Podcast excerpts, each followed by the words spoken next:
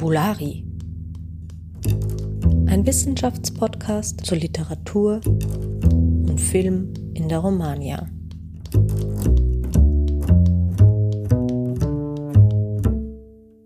Herzlich willkommen zu Fabulari, dem Podcast der Romanistik Wien. Mein Name ist Theresa Hiergeist und ich darf heute zum Gespräch Ralf Junker-Jürgen von der Universität Regensburg begrüßen. Ralf, schön, dass du da bist. Hallo Theresa.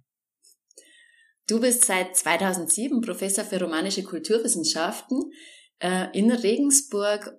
Deine Forschungsschwerpunkte sind die Kultur und Literatur des 19. und 20. Jahrhunderts, populäre Kultur und Literatur, Abenteuerliteratur und ein großes Standbein von dir ist auch der spanische Film. Äh, du hast ja auch ähm, die Bücher französische und spanische Filme in Einzeldarstellungen publiziert die ja wirklich so Grundlagenwerke für die Studierenden der Romanistik sind. Ich verlinke die auch in den Show Notes. Aktuell hast du ein ganz besonderes Projekt, das mit dem spanischen Film verknüpft ist und das Landeskunde und Medienwissenschaften gewissermaßen verbindet. Magst du uns ein bisschen davon erzählen? Ja, ich arbeite derzeit an verschiedenen Reiseführern zu, zu Drehorten des Films in Spanien. Spanien ist eines der bedeutendsten, ich würde sogar sagen, das wichtigste Land für Dreharbeiten in Europa. Und es sind da so viele Filme gedreht worden, ähm, vor vielen, vielen Jahren schon. Also es hat eigentlich in den 50er Jahren angefangen, dass man Spanien entdeckt hat als Drehort. Das war auch die Zeit, als die Hollywood-Stars die Costa Brava entdeckten, Madrid entdeckten. Und in den 60er Jahren gab es einen Wahnsinnsboom in Spanien, vor allen Dingen natürlich auch durch äh, die Drehorte in Andalusien, durch den Western. Und das ist jetzt etwas, was wir im Moment wieder erleben. Denn Netflix hat äh, seine Produktionszentrale, also wo richtig gedreht wird, in Spanien, in Tres Cantos bei Madrid mit fünf Sets und im Moment wird so viel produziert wie noch nie. Das ist also fast schon ein Übermaß an Contents, wie man heute sagt, die äh, da hergestellt werden. Und das betrifft natürlich nicht nur Netflix, auch HB Europe und natürlich auch die ganzen spanischen Anbieter produzieren. Also im Moment hat die audiovisuelle Industrie in Spanien äh, alle Hände voll zu tun. Die Auftragsbücher äh, sind total voll. Und das macht unwahrscheinlich viel Spaß, das jetzt auch mal zu entdecken und auch so ein bisschen mitzuerleben. Ich bereise also Spanien.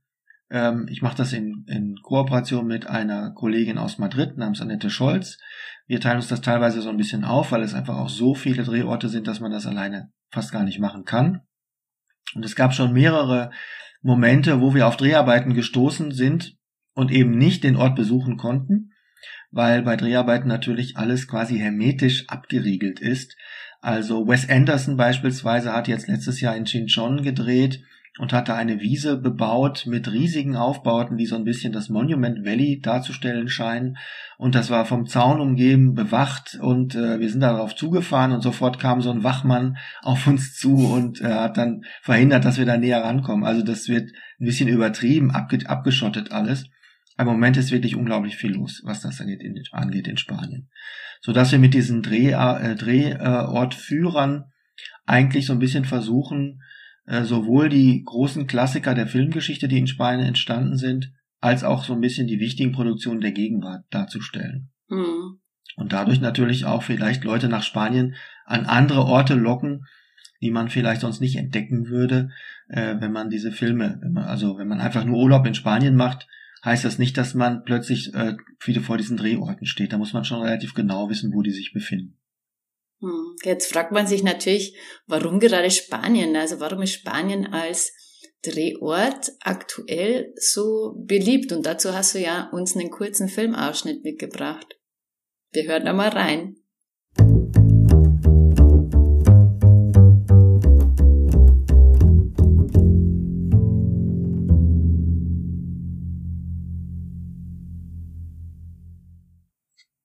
Your sick minds have been polluted with crap.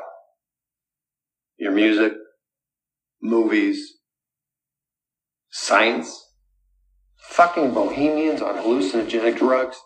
All that shit has poisoned you. And it has nothing to do with the real world. And I suppose you believe that by eliminating me, you will eliminate control over some fucking artificial reality. Reality is arbitrary.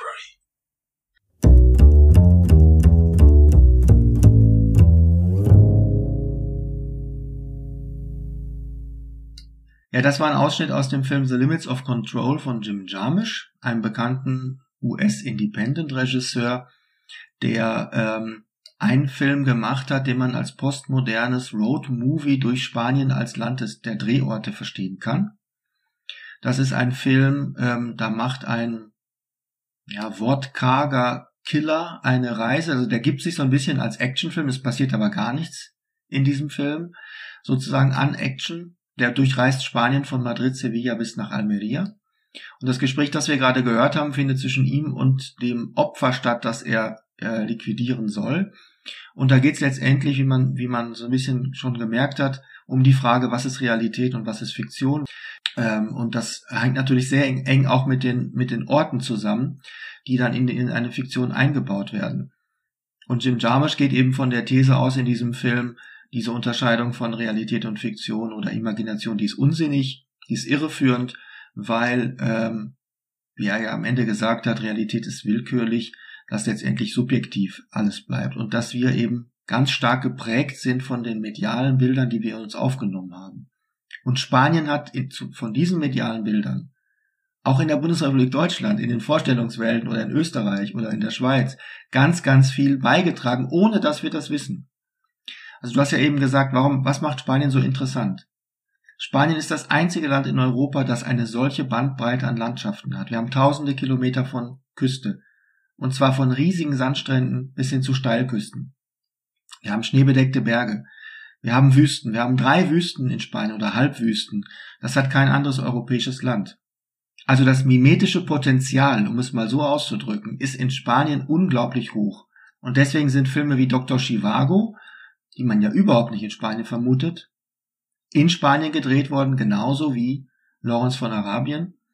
Also ähm, und natürlich die ganzen Italo-Western, aber auch US-Western sind dort gedreht worden. Äh, man vermutet also häufig nicht, dass das Spanien ist und ähm, die spanischen Landschaften haben sich, geben sich einfach wunderbar dafür her. Das ist äh, äh wirklich beeindruckend. Es kommt natürlich auch noch hinzu, dass Spanien eine ganz interessante Besiedlungsstruktur hat dass es eben sehr viel unbesiedelte Gegenden in Spanien gibt, Naturparks äh, und die haben Naturschätze, die natürlich von einer visuellen Kraft sind, die dann das Kino natürlich sofort spürt und nutzt. Und dann kommt natürlich auch noch hinzu, jetzt spreche ich nur über die Gegenwart, in der Franco-Zeit gab es noch auch politische Gründe, warum das Franco-Regime unbedingt wollte, dass die US-Amerikaner in Spanien drehen. Das war natürlich auch eine Chance, A, Devisen reinzuholen und B natürlich auch parkettfähig zu werden international. Also Franco war extrem großzügig. Äh, Kriegs, bei Kriegsfilmen beispielsweise hat, hat die spanische Armee mitge mitgearbeitet und ähm, die wären ja gar nicht möglich gewesen ohne die Soldaten. Mhm. Also wenn man sich zum Beispiel mal die, die Schlacht von Spartacus anschaut, äh, diese Sklavenschlacht gegen die römischen Heere, äh, die ist im Norden von Madrid gedreht worden. Das haben, das haben Soldaten sind da aufmarschiert aus der spanischen Armee. Das hätte man ja mit normalen Statisten überhaupt nicht machen können.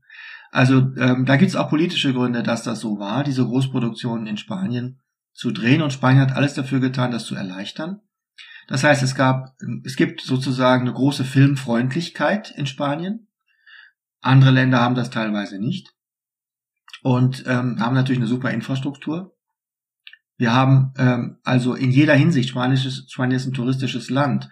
Äh, die also Hotels und so weiter, die vielleicht auch komplett für ein Filmteam dann gebucht werden können, hm. wo ein Filmteam alle möglichen Sachen hat. Das, das klingt jetzt banal, aber das muss ein Land erstmal alles haben. Und natürlich auch eine Infrastruktur, die äh, zum Beispiel das, was man heute Production Services nennt, also wenn jetzt eine US-Produktion kommt und sagt, wir brauchen 300 Pferde, wir brauchen eine Burg, äh, eine arabische Burg, äh, die fangen ja nicht an selber zu suchen, sondern da sind in Spanien dann schon teilweise private Firmen, aber eben zum großen Teil auch eben äh, Institutionen, äh, äh, lokale Institutionen, die dann eben diese, diesen Service leisten und dann auch noch das Catering machen und so weiter, sodass sie einfach nur kommen müssen, letztendlich und äh, den ganzen Service quasi von der lokalen Industrie äh, gestellt bekommen.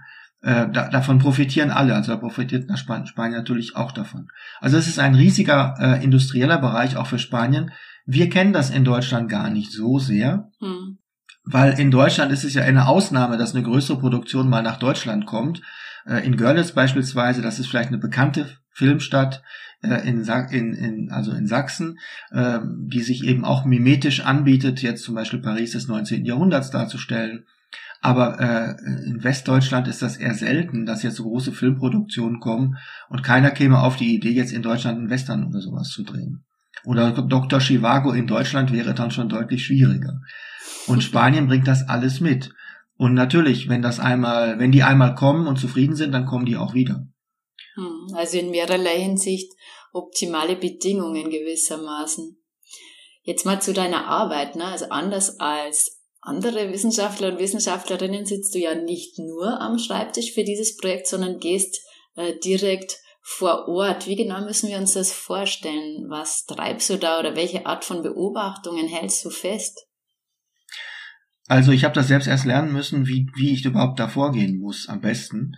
Äh, ich habe jetzt so, eine, so einen Ablauf, ich informiere mich erstmal in der Regel bei den sogenannten Film Commissions oder bei den Film Offices eine Film Commission ist eine Institution, die Drehorte ähm, ja zur Verfügung stellt, sage ich mal so ganz allgemein.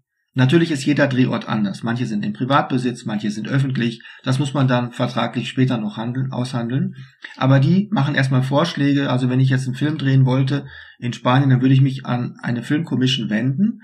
Die gibt's nach dem Subsidiaritätsprinzip äh, in ganz verzweigter Weise. Also das geht von ganz oben auf mittlere Ebenen bis ganz kleine Ebenen, lokale Ebenen hindurch. Und die machen dann Vorschläge, wo man was drehen könnte. Und ähm, die haben meistens Listen von Filmen, die dort gedreht wurden.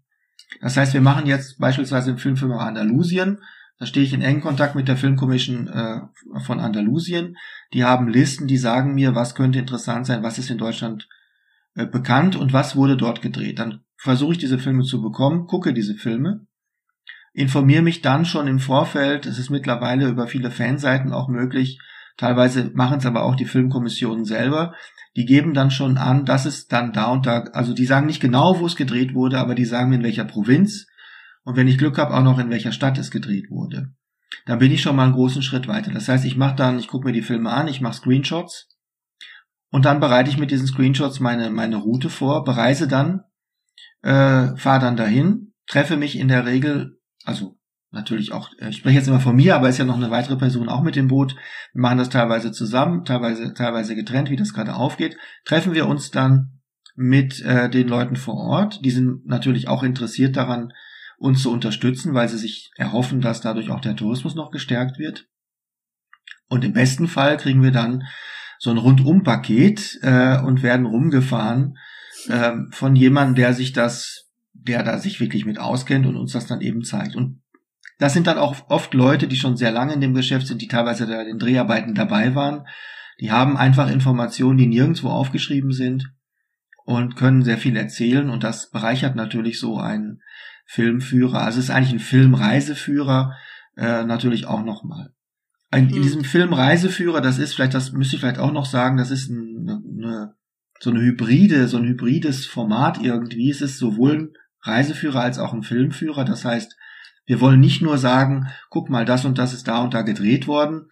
Das ist zwar auch ganz interessant oder das ist so die Grundlage, aber interessant wird es ja eigentlich erst dann, sich zu fragen, warum hat man das eigentlich da gedreht? Was bietet die Landschaft? Wo ist der Reiz der Landschaft oder dieses Ortes? Oder hat das ganz andere Gründe vielleicht?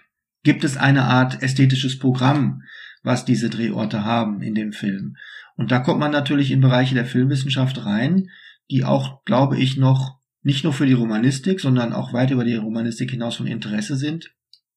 Weil alles das, was man unter Szenenbild versteht, ja von der Filmwissenschaft bisher relativ, oder Set-Design, wie man es heute vielleicht auch sagen würde, ähm, relativ stiefmütterlich behandelt wurde. Wenn, wenn man mal in diese gängigen Einführungen in die Filmanalyse reinschaut, dann steht zum Szenenbild entweder gar nichts oder ganz, ganz wenig. Hm.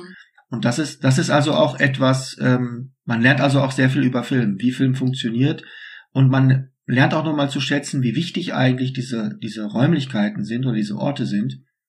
Und natürlich, ich bin jetzt ja auch dadurch wirklich deformiert worden. Ich gucke jetzt bei Filmen schon gar nicht mehr auf die Handlung, die interessiert mich schon fast gar nicht mehr. Ich gucke nur noch nach den Locations, ob die interessant sind oder nicht. Also ich habe auch mein Filmsehen dadurch komplett verändert. Und das ist irgendwie sehr unterhaltsam, dass ich jetzt auch Filme an Filmen gefallen finde, die mir sonst nichts gesagt hätten. Wenn man nur auf die Handlung schaut, ähm, da muss man natürlich sagen, dass Handlung etwas ist, was gar nicht so variantenreich letztendlich ist äh, äh, Stil und Orte sind natürlich viel abwechslungsreicher als Handlungselemente und das ist dann teilweise wirklich interessanter als die, also die, das Interessanteste an den Filmen sind, sind teilweise die Locations und das macht man sich gar nicht so klar. Hm, also du machst die Orte als Bedeutungs- und Wirkungsträger innerhalb eines Films stärker bewusst auch durch deine Arbeit. Ja. Hm. Was bringt es dir denn, äh, oder was willst du sagen, was bringt es dir, diese Orte wirklich aus der Nähe und live gesehen zu haben? Also inwiefern vertieft eventuell auch dieses Erlebnis, das unmittelbare Erlebnis des Ortes dann deine filmwissenschaftlichen Forschungen? Ich bin überrascht darüber, wie sehr das den Blick verändert hat. Also man nimmt ja oft äh, Drehorte und Kulissen ein oder beziehungsweise Drehorte nur als Kulisse wahr, die der Handlung untergeordnet sind. Aber man versteht durch den Besuch der Drehorte, dass Handlung überhaupt erst durch den Ort möglich wird. Und wie auch die Planung eines Ortes Handlung strukturiert. Also natürlich ist der Ort die dramaturgische Voraussetzung der Handlung. Das macht man sich zum Beispiel nicht so richtig klar. Nehmen wir mal das wirklich, ich würde sagen, in der Weltfilmgeschichte für mich faszinierendste Beispiel, der Friedhof Sad Hill aus dem Film Zwei glorreicher Lunken, äh, Il Buono, Il Brutto, Il Cattivo von Sergio Leone. Es ist nun ein Wunder der Weltgeschichte, dass dieser Filmfriedhof, der ja 60 Jahre alt ist bald, immer noch existiert. Also es, normalerweise ist es so, dass ähm, Aufbauten abgerissen werden und vernichtet werden. Also auch Studioaufbauten werden vernichtet, weil jeder Film natürlich seinen eigenen Look haben soll und man nicht will, dass diese Sets nochmal verwendet werden. Das heißt, die sind, äh, die sind äh, total äh, ephemer und äh, man sieht die nur im Bild, die existieren dann nicht mehr. Und dieser Filmfriedhof, der wurde äh, äh, Mitte der 60er Jahre wurde der gebaut, ähm, also 63, 64 gebaut in, ähm, in der Nähe von Burgos, äh, bei Santo Domingo de Silos, in einem Tal, wo bis heute nur Kühe weiden, mehr nicht. Hm. Das ist also jenseits von allem. Das ist einfach liegen geblieben und eine Organisation, äh, also junge Filmfans aus der, der Gegend, die diesen Film lieben, die haben das wieder ausgegraben. Und man kann diesen Filmfriedhof, wo 5000, 3000 Gräber sind, wo zum Glück niemand beerdigt ist, aber es sind 3000 Gräber, kann man besuchen. Und wenn man da spazieren geht auf diesem Filmfriedhof, dann sieht man, der ist, wie der strukturiert ist, damit die Kamera das überhaupt so filmen kann, ist der ja auf die Kamera hin und auf, auf die Handlung hin äh, strukturiert worden und wird zu einem Handlungsraum, der auch hochgradig symbolisch ist dadurch. Hm. Und diese Mag das ist wirklich eine Magie, die man erspürt an diesem Ort. Das hätte ich so nicht erwartet und das war ein Erlebnis, das ich mehrfach gehabt habe in Spanien. Gerade bei diesen abgelegenen Orten, wo man auch noch so ein bisschen so ein Abenteuergefühl hat, dass man in einen Raum des Traums irgendwie wieder eintritt. Man hat das alles schon mal irgendwo so gesehen im Film und in der Fantasie vielleicht reproduziert und dann ist man plötzlich selbst Teil des Ganzen und erfährt diesen Raum nochmal neu und sieht ihn natürlich auch noch anders. Also das ist wirklich, hat einen großen Erlebnischarakter. Das hätte ich so nicht erwartet. Mhm. Also das, das war eine tolle Erfahrung. Mhm. Und da das jetzt also im großen Stile betrieben wird, äh, diese Filmdrehs in Spanien, äh, was würdest du denn sagen? Äh, hinterlässt das auch Spuren sozusagen, diese ganzen diese ganzen Filmsettings, verändert das die spanische Landschaft oder Gebiete, Teile davon? Ja, also ich bin zu der Überzeugung gekommen, dass der Film das Land kolonisiert. Man sieht das sehr schön an diesem Filmfriedhof, der wirklich jetzt nach 60 Jahren noch existiert. Und da gibt's natürlich sehr viel Rest in der Landschaft. Die, die Filme oder die Filmteams, die kommen ja dann, das sind ja teilweise 300, sogar bei Großproduktion bis 500 Personen, die dann vielleicht, also zur Hochphase der Dreharbeiten vielleicht nur ein, zwei Wochen, aber so ein Filmset aufzubauen, normalerweise fangen die da ja auch Monate vorher an. Das heißt, es findet da tatsächlich so eine Art Kolonisierung statt, die dann vielleicht nur drei, vier, fünf Monate anhält, aber die hinterlässt deutliche Spuren. Wirtschaftlich natürlich während der Dreharbeiten sehr stark für die lokale Industrie, die Catering, aber auch die Zimmerleute, äh, die Handwerker, die da gebraucht werden, um das Set aufzubauen. Denn die Filmteams kommen natürlich in der Regel nur mit Filmtechnikern. Die kommen nicht mit, äh, mit äh, dem ganzen Material oder äh, Stuntman bringen die meistens auch nicht mit, sondern das wird alles vor Ort dann abgerufen. Das heißt, die lokale Industrie profitiert davon. Wenn wir jetzt mal schauen, Game of Thrones ist vielleicht das aufregendste und bedeutendste Beispiel der letzten zehn Jahre gewesen. Game of Thrones kommt ab der fünften Staffel nach Spanien und ähm, hat wirklich ganz großartige äh, Drehorte in Spanien genutzt und teilweise zum ersten Mal genutzt. Da muss man denen wirklich Hut ab. Die haben es nochmal geschafft, aus Spanien neue Sachen rauszuholen, mit denen man, die man so gar nicht kannte. Und äh, das hatte ja einen Wahnsinns Einfluss auch auf die äh, touristische Infrastruktur. Also in bestimmten Städten wie Girona beispielsweise, wo sehr viel gedreht wurde, oder auch in Andalusien, in, ähm, in Osuna gibt es äh, eine, eine Stehkampfarena, wo 20, 30 Minuten gedreht wurden aus einer Folge von Game of Thrones. Und die waren also lange Zeit dort und ähm, die haben da jetzt ein kleines Museum errichtet und das hat natürlich auch eine Menge Leute angezogen, die sonst niemals nach Osuna fahren würden. Äh, solange der Hype um solche Serien oder Erfolge anhält, kann auch die, kann auch die Tourismusindustrie davon, Indust äh, davon profitieren, neue Infrastrukturen schaffen. Und äh, das ist natürlich äh, für ein Land wie Spanien, das ja doch auch sehr viele kleine äh, Ortschaften hat jenseits der, ähm, der Metropolen, ist es natürlich interessant, solche Filmprojekte äh, an Land zu ziehen, solche Dreharbeiten an Land zu ziehen. Das macht, das macht Millionen aus in der, in der, in der äh, lokalen Kasse. Hm. Jetzt bei deinen Reisen durch das Land, hast du da irgendeine Anekdote? Was ist so das Kurioseste, was dir da mal passiert ist? Also was mich persönlich ganz besonders gefreut hat, war, ich habe ja eben schon berichtet von dem Besuch von Sad Hill. Also dieser Filmfriedhof, der heißt im Film Sad Hill. Und tatsächlich gibt es jetzt auch Straßenschilder dort in der Gegend. Da steht Sad Hill drauf, ja, äh, um zu diesem Friedhof zu kommen. Und wir hatten das große Glück, wir hatten also einen dieser ähm, ein, ein, ein Mann aus der, aus der Truppe, die das aufgebaut haben, der hat sich bereit erklärt, uns einen ganzen Tag mit uns zu verbringen.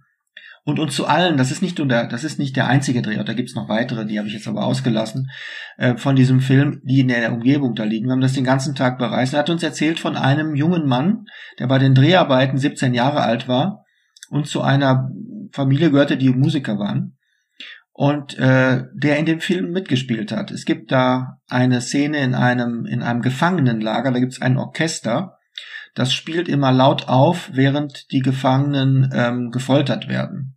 Und da gibt es einen Mundharmonikaspieler, der ist einmal in Großaufnahme zu sehen. Und das ist der einzige äh, von den Statisten aus dem Dorf, der auch noch lebte. Mhm. Und äh, wir waren dann Mittagessen in dem Dorf und dann kam der tatsächlich vorbei und ähm, hab, konnte mit ihm dann das obligatorische Selfie machen und das war für mich irgendwie total aufregend mit diesem mit diesem äh, äh ja Statisten aus dem Film von 1964, der dann in, in einer Großaufnahme mit Mundharmonika zu sehen ist, der da halt sein Leben quasi danach diesem Film, das war ja für den nur ein einmaliger Auftritt, aber dadurch, dass dieser Film eben ja, zu den berühmtesten Filmen in der Filmgeschichte überhaupt gehört, hat das natürlich lokal für die Menschen dort eine Wahnsinnsbedeutung. Und das war jetzt extrem kurios, diesen, diesen, ja, diesen Mann da zu treffen, der da mitgespielt hatte. Und ähm, ja, der da gecastet wurde, weil er Mundharmonika spielen konnte. Also das, das war irgendwie doch ziemlich, ziemlich lustig, das Ganze für mich. Also das, und ich habe ein weiteres starkes Erlebnis gehabt, das war ähm, in, in Katalonien am Cap de Creus, das ist ja der östlichste Zipfel äh, von ganz Spanien. Das ist ja auch eine Wahnsinns äh, Landschaft, in der es ja kaum Vegetation gibt. Man hat das Gefühl, man ist auf so einem Planeten gelandet, der gerade erst entstanden ist, wo noch keine Vegetation äh, wachsen konnte. Und da gibt es zwei Bereiche am Cap de Creos. Einmal so eine Art surrealistisches Kernland, äh, wo Buñuel ähm, Szenen gedreht hat für seinen Film L'Age d'Or, wo aber auch Dali mit seiner Familie ständig gewesen ist und sehr viele Dali-Bilder eben Steine verarbeiten aus dieser Gegend. Aber etwas weiter im, im Kap selbst gibt es ähm, einen mittlerweile etwas unbekannten Abenteuerfilm mit Kirk Douglas und Jules Brünner, der dort gedreht wurde. Der heißt Das Licht am Ende der Welt. Und da haben die einen, einen Film ähm, Leuchtturm aufgebaut. Auf einer Klippe, äh, über dem Meer, 30 Meter über dem Meer, einen Filmleuchtturm aufgebaut, äh, der am Ende des, ähm, des Films äh, zwar abgebrannt wird, also die Spitze brennt so ab, und die Filmfirma hatte dann auch jemanden beauftragt, diesen Leuchtturm abzubauen. Der hat auch das Geld kassiert, aber der hat den Leuchtturm nie abgebaut. Und der Leuchtturm stand jetzt, stand jetzt tatsächlich, ich glaube, bis Ende der 90, ja, bis Ende der 90er Jahre stand der Leuchtturm da. Und dann wurde das Gebiet zum Naturschutzgebiet erklärt. Man hat alles abgerissen, was dort stand und hat das renaturiert, also wirklich ein großartiges Projekt und hat dann diesen Leuchtturm von diesen auf 30 Meter Höhe abbauen müssen. Hm. Das geht gar nicht, weil es da gar keinen Weg hoch gab, da muss man hochklettern. Das heißt, sie haben das da abgebaut, in sogenannte Big Bags haben sie diese Steine ge äh, gepackt und dann mit Hubschrauber wegfliegen lassen. Und ich bin da hochgeklettert und habe dann noch auf dem Boden noch den Grundriss gesehen, wo dieser Leuchtturm stand. Äh, und das war natürlich auch irgendwie ein tolles Gefühl, weil man sich, also manche Leute nennen das auch Drehort Archäologie. Das ist wirklich so ein, so ein Gefühl, ja, ich, ich suche jetzt nach Spuren von Dreharbeiten mhm. und wenn man die dann findet, dann kommt man sich vor wie so ein kleiner Indiana Jones, der ähm, so irgendwelche archäologischen Spuren entdeckt hat. Und ähm, das macht, das macht einfach, das ist, hat so einen spielerischen Charakter einfach auch. Und das macht natürlich bei dem Reisen unglaublich viel Spaß zu versuchen, genau die Kameraeinstellungen ein, äh, wiederzufinden und dann von dort aus auch den äh, so ein Foto zu machen. Das hat so, so, ein, so ja, das hat einen spielerischen Charakter, so ein bisschen Abenteuersuch, Detektivspielcharakter. Äh, aber das, der, das klingt jetzt zwar vielleicht so ein bisschen ähm, naiv, aber ich muss sagen, dadurch, dass ich versuche, das zu rekonstruieren, habe ich dann automatisch ganz viel gelernt über Fotografie des Films. Denn es gäbe ja Möglichkeiten, man ist ja in der Landschaft. Es gäbe ja noch tausend andere Möglichkeiten, die, die Kamera zu platzieren. Und indem man das spielerisch nachvollzieht, ähm, ja, lernt man dann eben auch äh, einzuschätzen, aha, wieso haben die eigentlich diesen Winkel genommen oder warum haben die das eigentlich hier aufgestellt? Wenn ich es nur einen Meter weiter wegstelle, sieht das Bild nämlich vielleicht ganz anders aus. Mhm. Oder es ist ein Meer, äh, ein Meer zu sehen, das gar nicht sehen, zu sehen sein soll. Also das ist ja auch natürlich ein Grund für Kamerawinkel, weil man Dinge ausblenden will. Und das macht man sich aber nur klar, wenn man so spielerisch dann vielleicht auch mal in die Landschaft reingeht und versucht, das so ein bisschen zu rekonstruieren. Hm, dann kriegst du so ein direkteres Gefühl für die Expressivität der einzelnen Einstellungswinkel. Ne? Hm. Ja, danke Ralf, äh, dass du heute bei uns warst und uns einen Einblick in deine Arbeit äh, gegeben hast. Äh, das Projekt ist auch auf Instagram zu finden.